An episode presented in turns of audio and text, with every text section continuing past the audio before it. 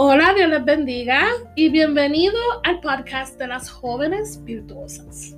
Estamos en nuestra tercera temporada y este es nuestro segundo episodio que se titula Pureza en la soltería, noviazgo y compromiso. Y este episodio es bien especial para nosotras porque las tres que estamos en este panel estamos pasando por cada una de estas etapas. Yo, María, estoy pasando por la soltería. Y yo, Anelis, estoy en la etapa del noviazgo. Y yo, Natalia, pues estoy comprometida. Eso me es un aplauso. Por eso en este episodio queremos hablar de cómo nos mantenemos puras en cada etapa, ¿verdad? Porque lo hemos pasado literalmente en carne viva.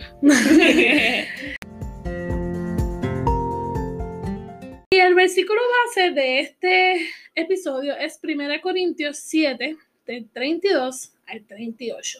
Y un poquito de contexto antes de leerlo es que Pablo le está hablando tanto a solteros como a personas comprometidas, como a personas que están en noviazgo. Y lo encontramos muy pertinente para este episodio. Y dice así, quisiera que estén libres de las preocupaciones de esta vida. Un soltero puede invertir su tiempo en hacer la obra del Señor y en pensar cómo agradarle a Él. Pero el casado tiene que pensar en sus responsabilidades terrenales y en cómo agradar a su esposa. Sus intereses están divididos. De la misma manera, una mujer que ya no está casada o que nunca se ha casado puede dedicarse al Señor y ser santa en cuerpo y en espíritu. Pero una mujer casada tiene que pensar en sus responsabilidades terrenales y en cómo agradar a su esposo. Les digo esto para su propio beneficio, no para imponerles restricciones. Mi deseo es que hagan todo lo que, todo lo que les ayude a servir mejor al Señor con la menor cantidad de distracciones posible. No obstante, si un hombre piensa que está tratando a su prometida en forma impropia y que inevitablemente cederá a sus pasiones, que se case con ella como él desea. No es pecado. Pero si ha decidido con toda firmeza no casarse y no hay urgencia y puede controlar sus pasiones, hace bien en no casarse. Así que el que se casa con su prometida hace bien y el que no se casa hace aún mejor. Y aquí vemos a Pablo exhortando a cada una de estas personas en estas diferentes etapas a realmente a que estar soltero es bueno porque puedes dedicarle más tiempo al Señor y dedicar más su vida al Señor. Ya cuando estás pensando en el matrimonio en el noviazgo, pues ya hay, conlleva otras responsabilidades. No como en la soltería, que puedes dedicarte más al Señor que en esas otras etapas. Eso, eso es básicamente lo que Pablo está tratando de decir ahí. Les hablaremos sobre cómo aplicar la pureza tanto en la soltería como en el noviazgo. Nosotras vivimos en una sociedad altamente sexual que constantemente nos está bombardeando de ideas y imágenes sensuales. A las solteras las anima constantemente a buscar sus propios placeres y ser libres cuando viene a su vida sexual. A los novios los animan a tener relaciones sexuales libremente y fuera del matrimonio. Pero nosotros como jóvenes virtuosas debemos de cuidarnos de estas mentiras de la sociedad y del enemigo. Nuestra fuente siempre es y será la palabra de Dios y nuestro deseo debe de ser de anhelar agradar a Dios con todas las etapas de nuestra vida. Comenzaremos con la etapa de la soltería. Yo he estado soltera por 27 años toda mi vida, prácticamente. Me crié en la iglesia y yo les puedo decir que de lo último que hablan en la iglesia es sobre cómo llevar la pureza sexual en tu soltería de una forma realista y sana. Lo único que te dicen es, no tengas sexo, practica la abstinencia, el tener sexo fuera del matrimonio es pecado. Estoy bien, estoy mal, ¿qué ustedes piensan? Exacto, eso mismo. Prácticamente eso es lo que te dice. Aunque todo eso está bien, ¿verdad? Porque eso está bien, ¿verdad? Tenemos que practicar la abstinencia, pero me he dado cuenta que a veces se nos olvida que nosotros aunque somos cristianas, somos seres sexuales.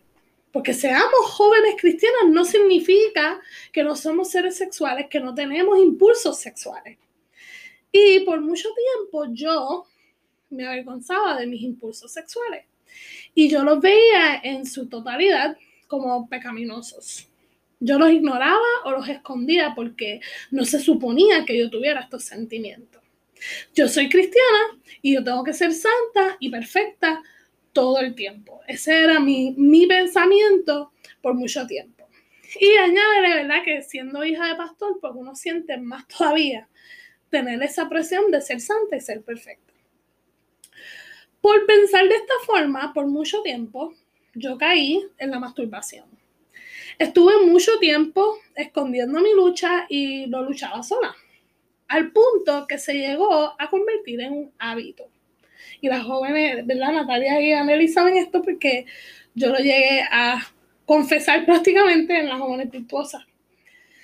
En fin, se convirtió en un pecado habitual en mi vida.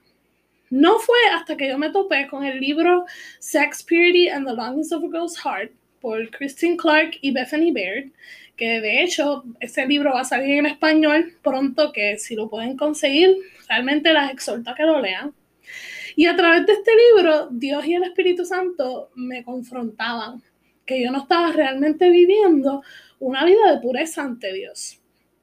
No, yo no me estaba acostando con mi novio, no, no era adicta a la pornografía, pero en mi corazón y en mis pensamientos yo no estaba viviendo una vida pura. Y ahí fue que yo aprendí que vivir una vida de santidad era más que solamente vivir pura sexualmente.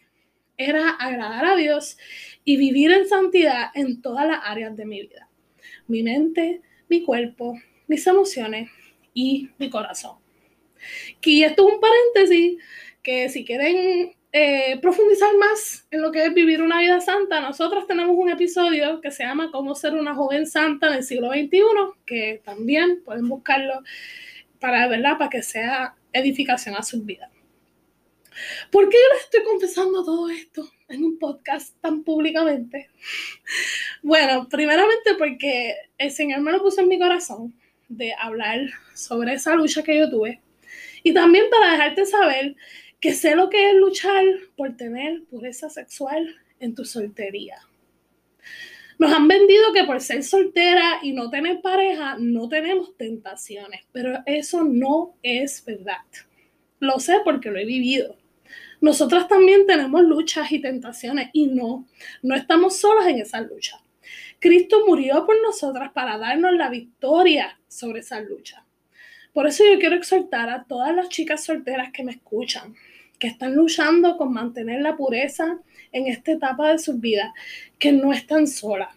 Y sí hay libertad, gracia y perdón para ustedes como lo hubo para mí. Pero ¿cómo vivir la pureza sexual en la soltería? Pues yo les quiero dar dos. Dos estrategias y consejos que realmente me ayudaron a mí a poder mantener la pureza sexual y aún ahora, ¿verdad? Primer consejo y primera estrategia. Fortalece tu vida espiritual y tu relación con Dios. ¿Por qué esto es importante? Porque nuestro deseo de intimidad sexual viene realmente de un deseo más profundo dentro de nosotras. De, de nuestro deseo de ser una con Dios. En la palabra Dios usa la palabra hebrea yada para explicar y ayudarnos a entender su amor profundo y íntimo por nosotras. Yada significa conocer profundamente y íntimamente. La palabra Yada se usa en el Viejo Testamento más de 940 veces y se usa para describir intimidad con Dios, Él con nosotros y nosotros con Él describe cómo Dios quiere amarnos y conocernos íntimamente. Le voy a pedir a Nelis que lea Salmo 139, versículos 1, 13 y 14. Dice, oh Señor, has examinado mi corazón y sabes todo acerca de mí. Tú creaste las delicias partes, las, perdón, tú creaste las delicadas partes internas de mi cuerpo y me entretejiste en el vientre de mi madre. Gracias por hacerme tan maravillosamente complejo Tu fino trabajo es maravilloso, lo sé muy bien. Qué hermoso, ¿verdad? Pues en ese versículo donde dice, Señor, has examinado mi corazón y sabes, ya da, y ya da todo acerca de mí. Eso significa que Dios te conoce íntimamente, profundamente, hasta tus pensamientos más, más, más privados. Tú no puedes esconder esas cosas del Señor. Pero ¿qué tiene que ver esto con mis deseos sexuales? Bueno, interesantemente, Dios utiliza la misma palabra yada para describir la intimidad sexual entre un hombre y una mujer. Y la misma intimidad que Dios quiere tener con nosotros es la intimidad que Dios quiere que las parejas casadas tengan. Cuando yo supe eso, a mí se voló la mente. Y yo no sé si les pasa a ustedes, porque esto lo discutimos en la zona pistosa.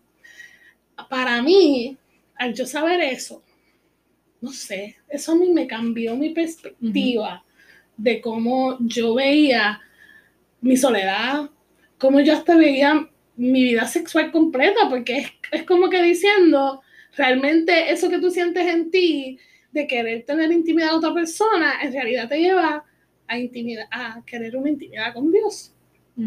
Y no sé si les pasó lo mismo a ustedes. claro, sí. Les pasó lo mismo. Es una buena o sea, es hermoso pensar eso porque lo que Dios te puede dar, o sea, lo que una pareja te puede dar es mejor y aún más, eh, ¿cómo lo puedo decir? Es, lo, lo dice como, como si fuera una comparación igual, comparando dos cosas iguales. Pero es aún más mayor la que Dios te puede dar a ti. yo no sabía eso tampoco y, y, de verdad sí me explotó la mente. literal, literal. Es que cambia para mí me cambia todo, me cambia todo y, me, da paz, porque es como que, ok, no estoy loca, no soy una pervertida, no es nada, es normal lo que siento y Dios lo puso ahí con un propósito. Y eso para mí me dio mucha paz, especialmente en mi lucha, ¿verdad?, con la masturbación. Y le voy a pedir a Natalia que lea Génesis 24, 16. Dice así. Esta muchacha era de aspecto muy hermoso y virgen, pues ningún hombre la había conocido. Descendió a la fuente, llenó su cántaro, su cántaro y se dispuso a regresar. En esa, en esa porción que está hablando de Rebeca, dice la había conocido. En la palabra, ahí puedes cambiar la palabra a Yada. Nadie la había conocido. Al conocer esta gran verdad, entendemos el por qué nuestro deseo de intimidad está ahí. No está para mortificarnos, sino para acordarnos que nuestro deseo de intimidad no es por un hombre, sino por Dios. Lo más que tú intimes con Dios, lo más te darás cuenta que te vas a sentir satisfecha y plena. Por eso el fortalecer tu vida espiritual y tu relación con Dios es importante para mantener pureza sexual, porque lo más que tú fortalezcas tu relación con Dios, ahí el Señor te va a hablar, el Señor te va a dar experiencias hermosas con Él, te vas a sentir espiritualmente fortalecida y vas a poder batallar, ¿verdad?, contra todas esas tentaciones mejor, ¿verdad? Segunda estrategia, guarda tu mente y tu corazón en pureza. En el mundo que nosotros vivimos, este consejo es difícil de seguir, pero no es imposible. El primer paso es reconocer que hay ciertas áreas en mi vida que no las estoy viviendo puramente ante Dios y después tomar acciones radicales para cambiarlas. Y yo les digo por experiencia, lo más radical que seas, mejor. A mí lo más que me ayuda en poder librarme de, mi pecado habitual fue reconociéndolo y viendo que mi pecado me alejaba de Dios. Si yo no, si eso no entraba en mi mente, uno va a seguir cayendo. Pero si tú te reconoces, espérate, mm, yo pongo como prioridad mi relación con Dios, el agradar a Dios primero, entonces tú vas a ver, wow, pues este pecado yo lo tengo que cambiar. En Efesios 4:22 dice, desháganse de su vieja naturaleza pecaminosa y de su antigua manera de vivir, que está corrompida por la sensualidad y el engaño. Tienes que despojarte literalmente de esos pensamientos lujuriosos, contenido sexual, masturbación, pornografía, erótica, lo que sea. de esos actos sexuales te tienes que despojar porque realmente no te están llevando a vivir una soltería pura. Efesios 4:23 dice, en cambio, dejen que el Espíritu les renueve los pensamientos y las actitudes. Pónganse la nueva naturaleza creada para ser a la semejanza de Dios, quien es verdaderamente justo y santo. Te despojas de todas esas cosas y te renuevas. Te renuevas entonces con lo que Dios quiere para ti. ¿Y cómo hacemos esto? Primero, tienes que deshacerte de todo contenido que te lleva a alejarte de una vida pura. Música, libros, literatura, series de televisión, etcétera. Sé radical en esto. Y esto ha sido lo más que me ha ayudado a mantenerme pura en mi corazón en mi mente. Mira, si hay una serie en Netflix que mira, no, no, no te está ayudando a mantener esa lucha, a, a mantenerte fortalecida en la lucha, pues no la veas. Mira, no te vas a morir. De verdad, vas a sobrevivir el Nobel Netflix. a veces uno piensa que no, María, ¿cómo yo voy a parar de escuchar Beyoncé? ¿Cómo yo voy a parar de escuchar, qué sé yo, Bad Bunny? ¿Cómo yo lo voy a poder parar de escuchar? Eso es tan difícil. Pero realmente no lo es. Cuando uno realmente rinde eso al Señor, el Señor te da la fuerza y uno lo hace y te vas a dar cuenta después cuando pares de escuchar lo que no necesitabas escuchar. Eso lo he vivido y lo puedo decir por experiencia. Después que deshaces de todo contenido que te lleva a alejarte de una vida pura, ahí busca contenido cristiano que te ayude a mantenerte enfocada en la pureza. Ahí hay tanto, hay podcasts como este. hay libros, hay sermones online, hay música cristiana de todo tipo, hay, hay muchas cosas ahora mismo que tú puedes buscar contenido que te ayuden a mantenerte enfocada en el Señor. Mantente enfocada con pensamientos puros. Cada vez que vengan esas tentaciones, huir de la tentación y enfocar mi mente en cosas puras. Filipenses 4:8 dice, y ahora, amados hermanos, una cosa más para terminar. Concéntrense en todo lo que es verdadero, todo lo honorable, todo lo justo, todo lo puro, todo lo bello y todo lo admirable. Piensen en cosas excelentes y dignas de alabanza. Cuando venga ese momento de tu tentación, enfoca tu mente en eso. Mira, cuando de momento viene un pensamiento lujurioso a tu mente, empieza a cantar una canción cristiana, eh, sube la música de adoración, este, lee la Biblia, eh, levántate, comienza a caminar, haz otra cosa, pero mantente enfocada, ¿verdad? En cosas, en pensamientos puros no dejes que el pensamiento haga un nido en tu cabeza, porque ahí pues es donde te lleva a caer en la tentación. Si es necesario, busca ayuda y mentoría. Si estás luchando sola con pensamientos lujuriosos o pecados habituales, como yo lo estaba haciendo, busca ayuda y mentoría. Esos tipos de pecados no pueden ser luchados en soledad. Confía en mí que trate de hacerlo. El enemigo te quiere mantener atada, él no te quiere ver en libertad. Él quiere que tú pienses que estás luchando sola y quiere que sigas luchando sola para mantenerte atada. Pero cuando tú confiesas tu pecado, cuando yo lo hice con las jóvenes virtuosas, ese fue el momento más libre de mi vida. Y no me arrepiento porque ellas han traído, ¿verdad? A mi vida apoyo espiritual, apoyo en oración. Y realmente ellas me han ayudado a mantenerme libre de, ese pecado habitual que había caído. E inclusive también cuando uno confiesa sus, ¿verdad? sus luchas, como María hizo con nosotras en las jóvenes virtuosas, eso también abre puertas y también te das cuenta que otras personas están luchando lo mismo que tú. Y también ellas se sienten más cómodas y pueden uno mismo, eh, ¿verdad? Compartir sus luchas también, porque cada cual tiene su, ¿verdad? No todo el mundo tiene la misma situación de masturbación, puede ser que otras tengan pornografía, inclusive muchísimas cosas más, pero eso abre el, el, ambiente a sentirte más cómodo y tú dices como que caramba, mira, la gente también pasa por estas cosas, no estoy sola, te sientes en compañía y, y, es más fácil salir de eso. Porque, en, como dicen, en la unidad hay fuerza. Y eso, eso es una realidad bien brutal, especialmente cuando viene a luchas espirituales. En conclusión, solteras les voy a dejar mi salmo, un versículo preferido mío de los salmos que siempre me recuerda en donde realmente hay satisfacción plena, aún en lo sexual, en esa área, en, el amor, en todo eso. Salmo 16, 11. Me mostrarás la senda de la vida, en tu presencia hay plenitud de gozo, delicias a tu diestra para siempre. Recuérdate que solamente en la presencia de Él va- vas a tener plenitud de gozo, o sea, vas a tener todo lo que tú necesitas, no necesitas nada, ni un chico, ni, ni nada, no necesitamos nada de eso. Estamos plenas y satisfechas en la presencia del Señor. Bueno, pues ya María habló sobre la soltería. Ahora vamos para el noviazgo.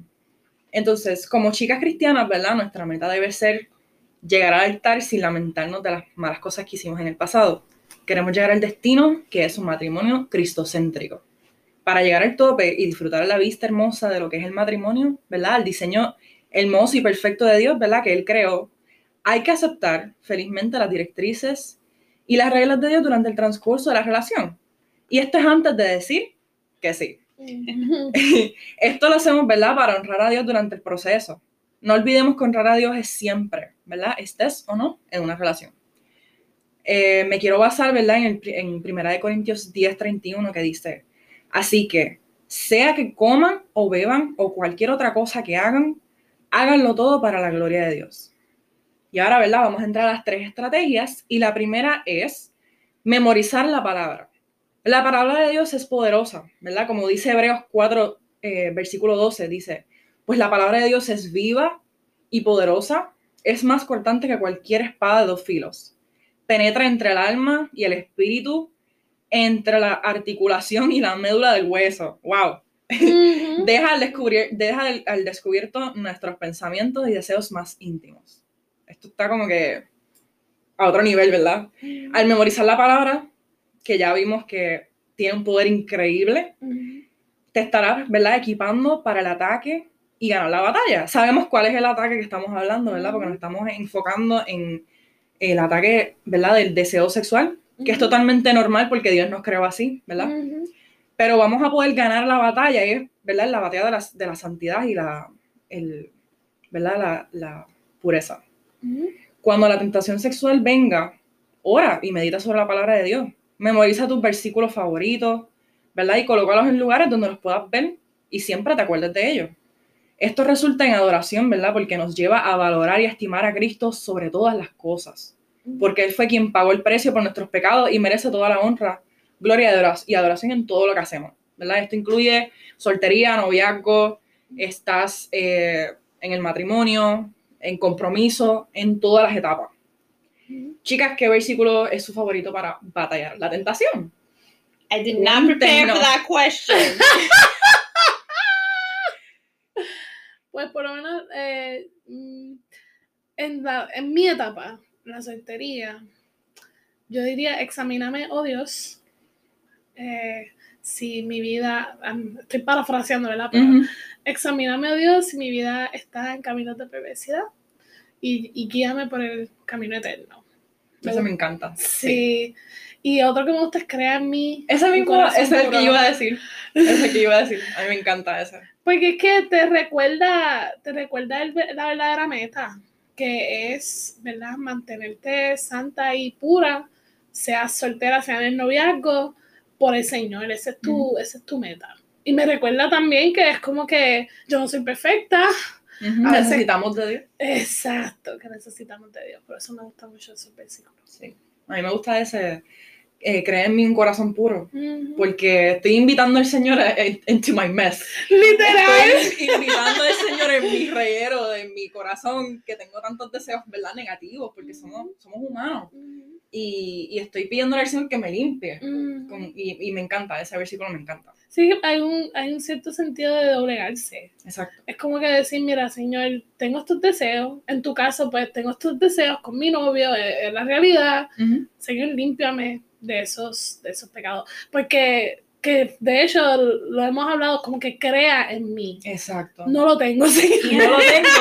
Exacto, estamos reconociendo, Señor, no lo tengo. No lo tengo. Ayúdame, Ayúdame, por favor. Padre. Ayúdame, Señor. Viste, somos humanas, cristianas. Exacto. Necesitamos a Dios. ¿Y tú, Natalia?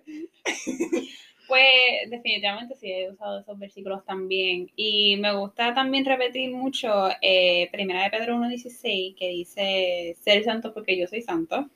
Y también eh, mi favorito es orar sobre Filipenses 4.8 que menciona en concentrarnos, eh, concentrarnos y pensar en todo lo que es verdadero, todo lo honorable, lo justo, lo puro, lo bello, porque realmente pues la tentación a veces empieza en la mente y maquinamos y Ujú. todo eso, así que mantener esa mente y ese corazón puro, pues con los versículos de examíname, oh Dios, y crea en mí un corazón, pues, y este de, concentrarnos en lo bueno, en lo que honra al Señor, pues entiendo que es una mezcla Perfecta. hermosa, sí. Sí. Porque estás constantemente examinándote todo el tiempo, todo el tiempo. Sí, pues vamos al próximo, que se titula Establecer límites. Y esta es bien interesante y, ¿verdad? Le- Las exhorto a que escuchen bien porque me gustaría que, ¿verdad? Si tienen la oportunidad, lo apliquen y lo puedan hacer. ¿Verdad? Así como las vallas de una carretera no permiten que el carro se vaya por el precipicio, así mismo son los límites en una relación. Y ay no, suena como que hay fo límites, como que, ¿qué es esto? Suena como que es súper aburrido, Más pero... reglas, más reglas. Ajá, ay Dios mío, no podemos hacer nada. Ah. Pero mira, vale la pena. Sigue escuchando, sigue escuchando. Ellas nos mantienen en el camino de la pureza y deben ser motivadas por nuestro amor por Cristo. Amén. ¿Verdad? Amén. Mantenerse físicamente y mentalmente puro solo por querer ser puro, ¿verdad? No es suficiente. Hay que querer hacerlo para glorificar a Dios, porque esa es la, esa es el- la meta. La pureza es tener un corazón y mente limpio y libre de toda inmoralidad sexual, porque más allá de lo que expresamos con nuestro cuerpo, todas nuestras motivaciones, ¿verdad? Son expresadas de la llenura del corazón y de nuestra alma. Pregúntate, cuando me paren en el altar, el día de mi boda, ¿de qué cosas no me quiero haber arrepentido? Uh. Es una pregunta, wow, bien, bien al punto. Pero para cada pareja, ¿verdad? Estos límites serán diferentes porque, ¿verdad? Claramente no somos, todos no somos iguales. Pero el fin es el mismo. Honrar a Dios en la relación. Y les exhorto, ¿verdad? Que se sienten con su pareja y discutan límites físicos que deben tener. Recuerda, los límites son sabiduría, no son debilidades. En Mateo 26, 41 dice, velen y oren para que no cedan ante la tentación, porque el espíritu está dispuesto, pero el cuerpo es débil. Amen. Está, está Ujú, fuerte. ujú. Y quiero compartir un poquito de mi experiencia sobre esto. Eh, yo hice una lista de límites y, ¿verdad? Me senté con mi novio y discutimos, ¿verdad? Las ciertas cosas que, que sabíamos como que, espérate, debemos como que hacer esto y escogimos eh, varias, varios límites que, que debíamos, ¿verdad? Incluir en nuestra relación. Y al principio era como que, ay, en serio, como que, wow, qué, qué difícil, o, o, ay, diantre, no podemos hacer esto, no podemos hacer lo otro, pero hemos, nos dimos cuenta que una vez hicimos eso, el antes y el después fue, fue bien diferente. Y, ¿verdad? Tuvimos una persona que vamos a estar rindiéndole esas cuentas, ¿verdad? A- y de eso voy a hablar un poquito más adelante. Ujú. Esto, pero escogimos a una persona cercana a nosotros para que nos mantuviera en, ¿cómo se dice? Nos mantuviera como que en el carril, ¿verdad? De las cosas que, que si lo hicimos, si lo hicimos bien, o tú sabes, todas esas cosas que es importante. Y ahora les pregunto a ustedes, ¿qué límites pueden sugerir a las que nos escuchan? Algo sencillo, como que, ¿qué les sugieren? Eh, reconocer tus debilidades y cuando las reconozcas, toma, eso, em, toma unos límites específicos para protegerte de esas debilidades. Que tú puedes saber eso desde que tú eres soltera. Este, por ejemplo, si tú y tu pareja se les hace difícil estar en un carro solos porque los tienta, don't do it. no. Y a veces dicen, ay, pero eso es bien extremo, yo no estoy sola con mi pareja, pero si te está haciendo, eh, llevándote a, a caer, ¿verdad? Si te está tentando, no juegues con fuego. Este, y yo he sabido parejas que lo que hacen es que, mira, se van en- en- a, un- a una cita solos, se van en carros separados y vuelven porque el carro era una tentación. Otro que les puedo decir, pues, estar en grupo, este, estar en grupo, este, tratar de, de no ponerse en situaciones donde vayan a estar el, el ser tentados, ¿verdad? Yo diría que eso también como que uno empieza a hacer la lista de, de, boundaries, de, de barreras físicas, cuando reconocen los dos pues los límites, y, o sea, perdón, las debilidades. Y el consejo que yo les daría es lo que me dijeron a mí una vez, que es, eh, o sea, el noviazgo y el compromiso tiene que ser radical en las barreras. O sea, si, si tú, como lo del carro, eso a lo mejor el diente, pero eso es bien exagerado, necesario. Es necesario. Este, obviamente hay cosas obvias que a veces uno puede, que uno se crea, no creas que tú eres más fuerte que la tentación porque no lo eres. Tú eres fuerte a través de Jesucristo y a través de Jesucristo es que uno vence las tentaciones y tiene la victoria. Exacto. Pero no puedes decir, ah, pues déjame estar, qué sé yo, mi madre o mi padre se van para el supermercado y vamos a estar en la casa solo cinco minutos. Ah, pues yo puedo resistir cinco minutos. No. No. o sea, no, no te venda esa excusa barata de que no, yo, yo puedo resistirlo, yo soy fuerte. Porque estás dependiendo en tu propia carne y la carne no quiere honrar al Señor. Exacto. La carne quiere probar. O Lo leímos, lo leímos, lo leímos, ya la palabra lo dice, y es así, es así, es cierto. Y nada, es simplemente, esto es como, di- como dije, no, no son debilidades, sino mantener los límites eh, significa sabiduría, te estás cuidando para prevenir cosas, cuidar tu pureza, que eso es lo más importante y glorificar a Dios a través de eso, ¿verdad? Y me gustaría añadir también, no se, no se aíslen como pareja, en el sentido de que si están teniendo sus luchas y eh, sabes que estás teniendo luchas, no te aísles, no digas, ay, yo no le puedo decir al pastor o contarle a mi líder de jóvenes o contar de que estoy teniendo estas luchas porque me va a poner la X.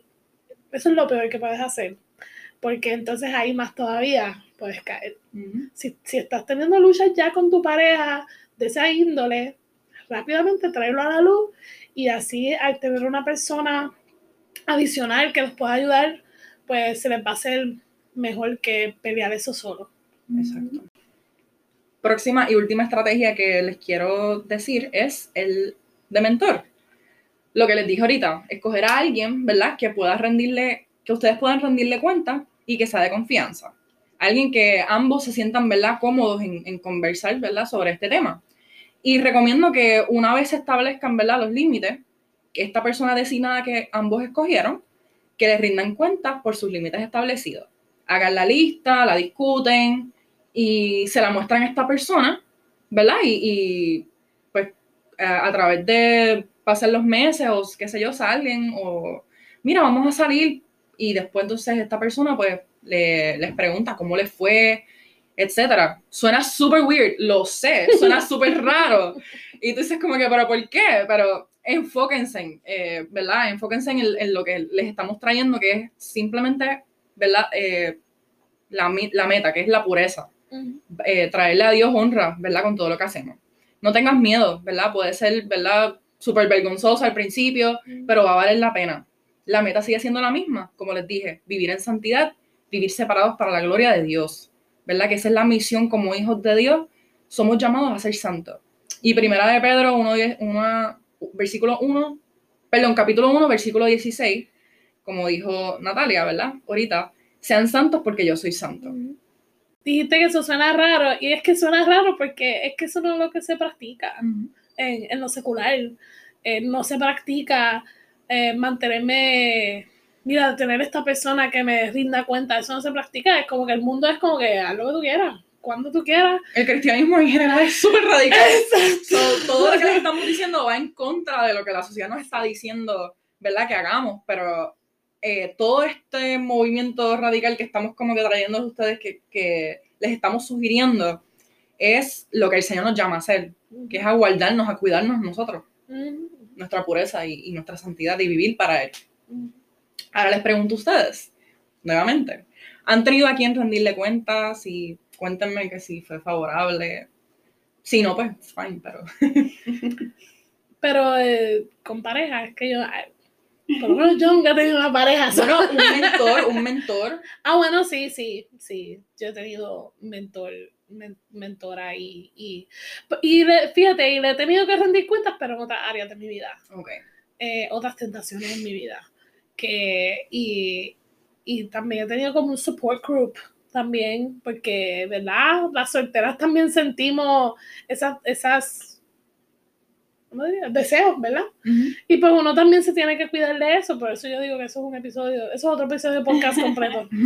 Eh, Sí. Pero sí, tuve, he tenido esas personas que sí les rindo cuenta, porque también eso ayuda a uno mantenerse puro, ¿verdad? A un soltero, o sea, ya. Sí. Pues no he tenido una persona eh, eh, carnal a quien rendirle física pa- para rendirle cuentas. Y yo creo que un, un ejemplo bueno, o sea, como que las dos, Aneli y yo, y Ana María también, somos ejemplos buenos porque te estamos trayendo una variedad de cómo puedes rendirle la- las cosas. Para mí, las personas, la persona que yo le rindo las cuentas, pues al Señor, porque yo reconozco que, que el Señor sabe todo, conoce todo, así que obviamente yo no le voy a esconder algo que, que yo sé que Él vio y Él estuvo presente, porque Él está con nosotros siempre, y después llegar a encontrarle un día en el cielo y que Él me pregunte, pero ¿por qué tú nunca me confesaste esto? ¿Por qué nunca trabajamos en esta área de tu vida? Así que por lo menos yo y mi pareja, eso es algo que, que hacemos constantemente, en, en estar constantemente conectados con el Señor y decir, mira, Señor, este pensamiento que me vino a la mente, como que lo reprendo y, y fortalece esa área de mi vida. Y algo que constantemente, pues, lo rendimos y, luchamos junto a Jesucristo. Pues ahora, eh, ¿verdad? Para concluir esta parte, al estar enfocados en estas tres cosas, estaremos experimentando lo mejor de Dios para nuestras vidas. Volvemos a lo mismo, es súper radical, súper diferente de lo que te estamos hablando sobre algo que el mundo no te va a decir, que, que hagas estas tres cosas. Pero en fin, las relaciones de, se disfrutan mucho más cuando alcanzamos el diseño perfecto de Dios, porque Él, él creó todas las cosas, Él creó el- la soltería, Él creó el noviazgo, y creó el matrimonio. Él conoce todas las cosas. Y adorando al Señor, viviendo en pureza y teniendo un corazón puro y alcanzar la santidad son los pasos a seguir en el mapa perfecto de Dios para crear un matrimonio cristocéntrico. Y qué mejor que prepararnos, ¿verdad? Desde ahora para continuar glorif- glorificando a Dios en nuestras vidas y en nuestro futuro matrimonio. Pues para nuestra última etapa antes del matrimonio es el compromiso. Y para aquellas chicas que están en la misma etapa que yo o las que no están, pues es una etapa donde hay mucha emoción, hay mucha felicidad, estar literalmente en un viaje de amor, porque vas a comenzar a ver los planes del futuro que tú algún, tú al- algún día lo habías hablado, lo habías pensado y cómo se van haciendo realidad con el favor de Dios y que tu deseo de pasar el resto de tu vida junto a esa pareja, pues Dios te la ha concedido. Y considero que es una de las etapas más difíciles cuando viene a las luchas del enemigo. No estoy menospreciando las otras etapas porque cada una tiene sus propias luchas únicas y también las luchas compartidas. Y porque sin embargo la preparación para el matrimonio debería de comenzar desde la soltería. Yo realmente no la tuve. Eh, después de que yo estaba en mi relación actual fue cuando yo aprendí dura- eh, a través de las jóvenes virtuosas que uno sí se puede ir preparando durante la soltería para el matrimonio. Y esto es importante para más adelante en la historia le estaré eh, explicando el por qué. Pues yo tuve una relación de noviazgo que terminó mi primer año universitario y gracias a Dios por eso. Este, mi- sí, definitivamente. Mirando hacia atrás, pues pude ver una de las promesas del Señor, que sería en Jeremías 29:11. Ya mismo la estaremos leyendo. Y recién convertida, pues yo tomé la decisión de enfocarme en el Señor, de crecer en el Señor, porque realmente cuando conocí al Señor en mi vida, pues fue en una etapa muy difícil. eh, obviamente, no solamente la separación, pero estás en la universidad, tú no sabes quién tú eres, estás en ese, en ese como lugar gris de tu vida, en, en qué hacer con mi vida, qué valor tengo. Y cuando yo encontré y conocí al Señor, pues es como que todas mis preguntas fueron contestadas. y, y pues, a fin de ese año fue cuando, cuando yo y mi pareja actual pues, habíamos desarrollado una amistad muy bonita y queríamos ponerlo en oración a ver si esto era una relación del Señor y, y era su voluntad y no basarnos simplemente en nuestros sentimientos. ¿A qué les quiero llevar con toda esta historia? Es que yo no tuve una soltería larga, pero sí tuve un noviazgo largo, que fue de tres años. este, y María sabe que durante el, durante el noviazgo, pues yo me preguntaba muchas veces el por qué, por qué tuvo que que ser tan largo, por qué yo tenía que esperar tanto. Pues porque Dios es perfecto. Mm. Y aún cuando yo como una nueva creyente e ignorante no me pude preparar durante mi soltería, pues sí me pude preparar durante mi noviazgo.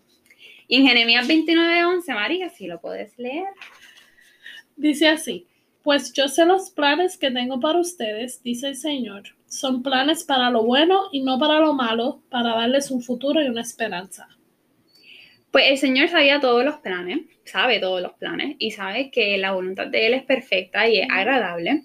Y aun cuando nosotros estamos en el medio de alguna de estas etapas, soltería, eh, relación o compromiso, no sabemos lo que el Señor tiene para nosotros, pero, pero tenemos que confiar en Él y tenemos que confiar en su palabra y en, y en quién es Él, ¿verdad? Pero prepararme para qué? Pues vamos a prepararnos para el matrimonio y lo más importante, para las guerras espirituales, las cuales somos llamadas como mujeres y tenemos a través del Espíritu Santo la habilidad para lucharlas. Yo les mencioné que yo les menciono que esta es una de las etapas más difíciles, porque es la etapa más fuerte de combatir las mentiras del enemigo. Y las mentiras del enemigo son muchas, pero como nos vamos a enfocar en la pureza, pues la principal o la base es, mira, pues ya como nos vamos a casar, pues podemos tener relaciones sexuales. Porque ya, ya está, como que ya está hecho, ya dije que sí, ya tengo mi, comprometido, ya tengo la fecha, tengo la boda, pues como nos vamos a casar ya, punto, vamos a tener relaciones sexuales. Y esa, y esa mentira se ha, se ha trasladado a una a parejas cristianas. exactamente. Tenemos esa, como que sí, sí lo creemos un, poquito, tenemos la tentación presente y, podemos caer más fácil. Si podemos, si pensamos eso, si, si pensamos como que pues ya, ¿para qué, para qué esperar? Si está ahí a la vuelta de la esquina, ¿verdad? Pues la verdad es que nada justifica el tener relaciones sexuales antes de tiempo, porque el sexo fue creado por Dios y es algo hermoso, no es nada que estar eh, avergonzado de, ¿verdad? De, tenerlo ni nada, porque es algo que fue creado por Dios y Él mismo le asignó un tiempo y un espacio. Y estamos en la recta final. Para aquellas chicas que están comprometidas, pues ya nos sentimos en la recta final para el matrimonio y como mis deportistas de pista y campo lo saben, que la recta final es la más fuerte físicamente. Pues para el compromiso, yo digo que la recta final es la más fuerte espiritualmente. Porque aquí es donde tú decides, una vez por todas, empezar un matrimonio y quién va a regir ese matrimonio. Si va a ser tu sentimiento, si va a ser tú, si va a ser tu pareja si va a ser el que se supone que sea, el Señor. Pues yo te presento unas verdades para combatir esta mentira. Que cuando uno cae en el pecado de la fornicación, no estamos cumpliendo con la palabra del Señor. Y en Génesis 2.24 establece cuál es el plan perfecto del Señor. Esto explica por qué el hombre deja a su padre y a su madre y se une a su esposa y los dos se convierten en uno solo pues nosotros no estamos, ¿verdad? Las, nosotras las comprometidas no estamos bajo el pacto de Dios todavía.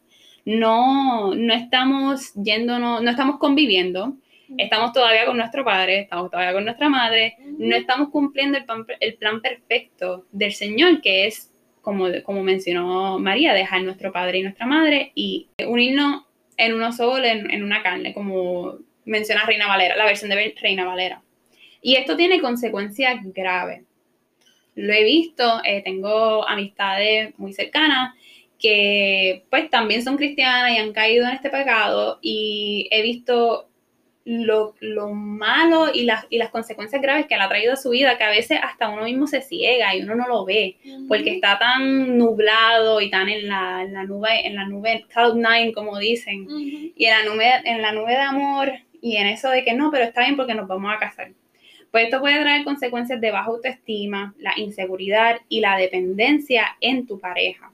Que estos, estos tres, estas tres consecuencias son las más graves porque si tú caes en la fornicación y tú te casas, pues obviamente en, bajo el matrimonio las relaciones sexuales está bien, pero vas a traer estas consecuencias a tu matrimonio. Va a traer la baja autoestima, va a, traer esa dependencia y esa inseguridad. Y cuando tú estés en tu matrimonio, va a, en vez de depender en el Señor, va a depender en tu pareja, que tu pareja te haga feliz, que tu pareja cumpla con todas tus necesidades, que cuando va a tener inseguridad de él con otras mujeres, este, va a tener la, baja autoestima. Y entonces, en el compromiso, ustedes que no están viviendo juntos, si él se va, te vas a sentir sola, te vas a sentir, este, pues porque él se fue, porque él no se queda, pero es que ustedes no están conviviendo juntos, ustedes hicieron ese, esa unión espiritual, esa unión emocional y física, y eso sí trae graves consecuencias y trae graves eh, em, problemas. trae graves problemas. este, y en especial la, la, más grave que yo considero es la dependencia, porque estás dependiendo en un humano, en un humano que te va a fallar, que, que no es perfecto. En vez de, ¿verdad? Depender del Señor y esa dependencia va a determinar quién va a regir, como había mencionado, tu matrimonio. No va a ser el Señor, sino que tú vas a depender en, en tus emociones y en tu pareja. Y un paréntesis, si quieren escuchar un poquito más sobre esa frase de una sola carne, nosotros hicimos un episodio de podcast el año pasado. Creo que sí. El año pasado, donde que se llama ¿Qué buscar? ¿Qué cualidades buscar en mi futuro esposo? Y hablamos con la líder de familia de nuestra iglesia, Corinne Baez, y ella profundiza mucho en lo que, en todo lo que está hablando Natalia. Natalia está yendo por encima. Sí. Pero ella profundiza mucho en lo que es una sola carne, qué eso significa y cómo eso realmente es, eh, Dios es tan perfecto, ¿verdad? Que, que hizo que eso fuese algo solamente para el matrimonio. Y Corinne profundiza más en eso, explica el por qué, explica, va mucho más profundo. O sea, les exhortamos que si quieres, después que termines de escuchar este, pues vaya a escuchar Es un episodio de, de, nuestra primera temporada. Sí, sí, sí. Pues exactamente. Este, otra, otro versículo que quiero traerles para combatir la verdad es 1 Corintios 6, 18. Que dice, huyan del pecado sexual. Ningún otro pecado afecta tanto el cuerpo como este, porque la inmoralidad sexual es un pecado contra el propio cuerpo. Y entonces lo quiero unir con Efesios 5:22. Para las esposas eso significa sométase cada uno a su marido como al Señor. Ok. Y les traigo estos dos versículos porque es otra, otra manera de ver eh, este acto sexual. Cuando uno fornica, uno fornica contra tu propio cuerpo. Y cuando uno fornica, uno está faltándole el respeto, no solamente a tu propio cuerpo, pero a tu pareja y a el Señor. Porque en Efesios 5:22, como María leyó, leyó, es una muestra de, reverencia a Dios. Y ambos versículos pues se, postulan el respeto y cómo honrar al Señor.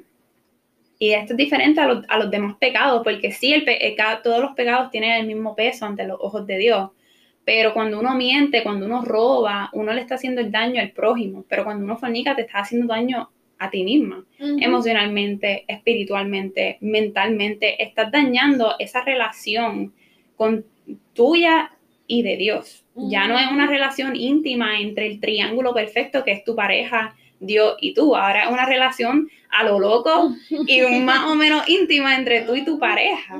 Y si pasa algo, ¿verdad? Dios no quiera, pero que si ustedes se separen, ya tú estás ligada a esa persona. Ya tú entregaste lo que se supone que tú le entregaras a tu futuro esposo. Y esto es algo que, ¿verdad? Que son versículos que uno tiene que mantener constantemente en, en nuestras mentes cuando hay personas, hasta mismos cristianos, que dicen, ah, pero, por ejemplo, los otros días, pues yo estaba hablando con una amiga y le estoy diciendo, pues usualmente te recomiendan, eh, como Anel y mi pareja también, pues está en el ejército. Y pues nos recomendaron casarnos legalmente antes y cuando él regresara pues de, de su entrenamiento, pues nos vamos a casar eh, simbólicamente o, o lo que le llaman la boda religiosa. Y pues ella me menciona que si vamos a tener un honeymoon después de, del matrimonio legal. Pues sí, yo estoy casada ante la ley, pero es que no estoy casada ante Dios. Y para mí todavía, como, como decisión personal, pues todavía no es una excusa para llevar a esto, que yo sé que en la noche de bodas, pues va a ser un momento hermoso y va a ser un momento íntimo bajo el pacto del Señor. Y esto es donde tú tienes que combatir esta mentira, eh, empieza en tu mente, porque si tú dejas correr esta mentira mucho tiempo, pues va a caer. Entonces también no quería solamente traerle estrategias eh, para combatir esta mentira, estrategias espirituales, pero también qué tú puedes hacer, ¿verdad? Para, para no caer en esto. Y como habíamos mencionado, en, en, obviamente la etapa de noviazgo y la etapa de compromiso es más o menos lo mismo porque tienes la tentación con tu pareja. Sí que quería traer este, más estrategias radicales, como Anneli dijo, el cristianismo es radical. Y comienza en, en, como María dijo, tenemos que identificar nuestras debilidades.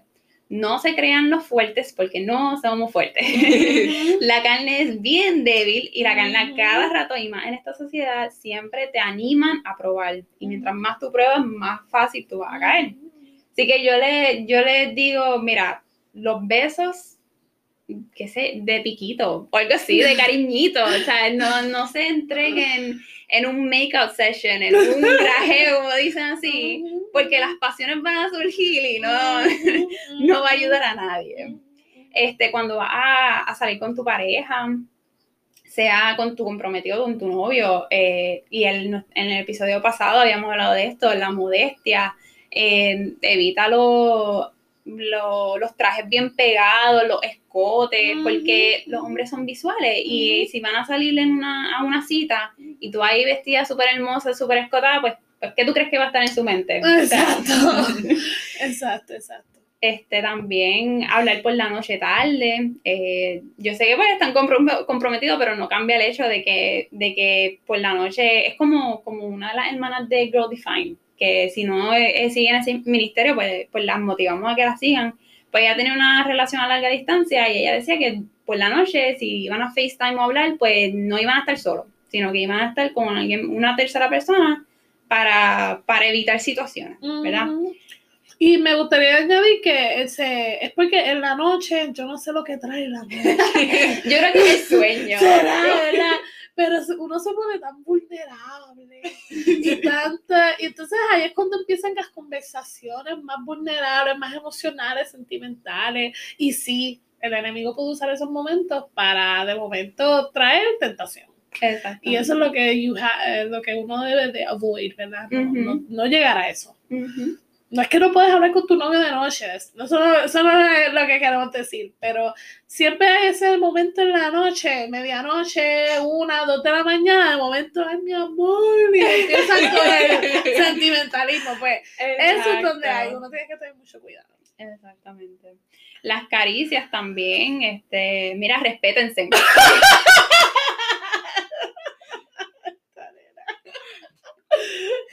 No, de verdad, respétense. Sí, yo, sí. este, no sé, quería decir un momento que, que, yo pasé este, con mi pareja que yo dije, oh my god, este es el hombre para mí.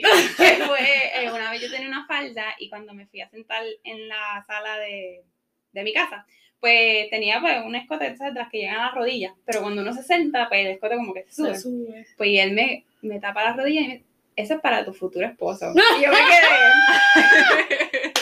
no hubo caricia, no hubo, o sea, sean radicales.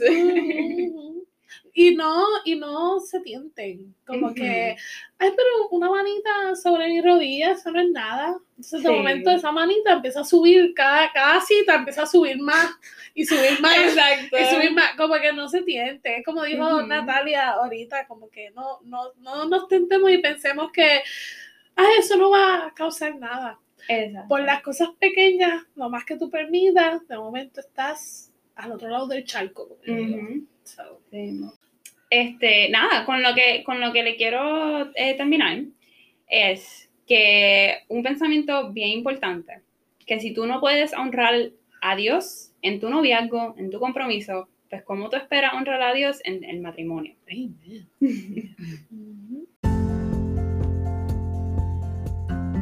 Bueno, ya han escuchado cómo mantenerse pura, tanto en la soltería, como en el noviazgo, como en el compromiso. Y esperamos, ¿verdad?, que estos consejos les ayuden y, ¿verdad?, lo puedan poner en práctica y les exhortamos que lo hagan. Pero nunca se olviden que primeramente nosotros le confesamos nuestros pecados al Señor. Primeramente Él es nuestro abogado, Él es nuestro Salvador, el que nos limpió de todo pecado.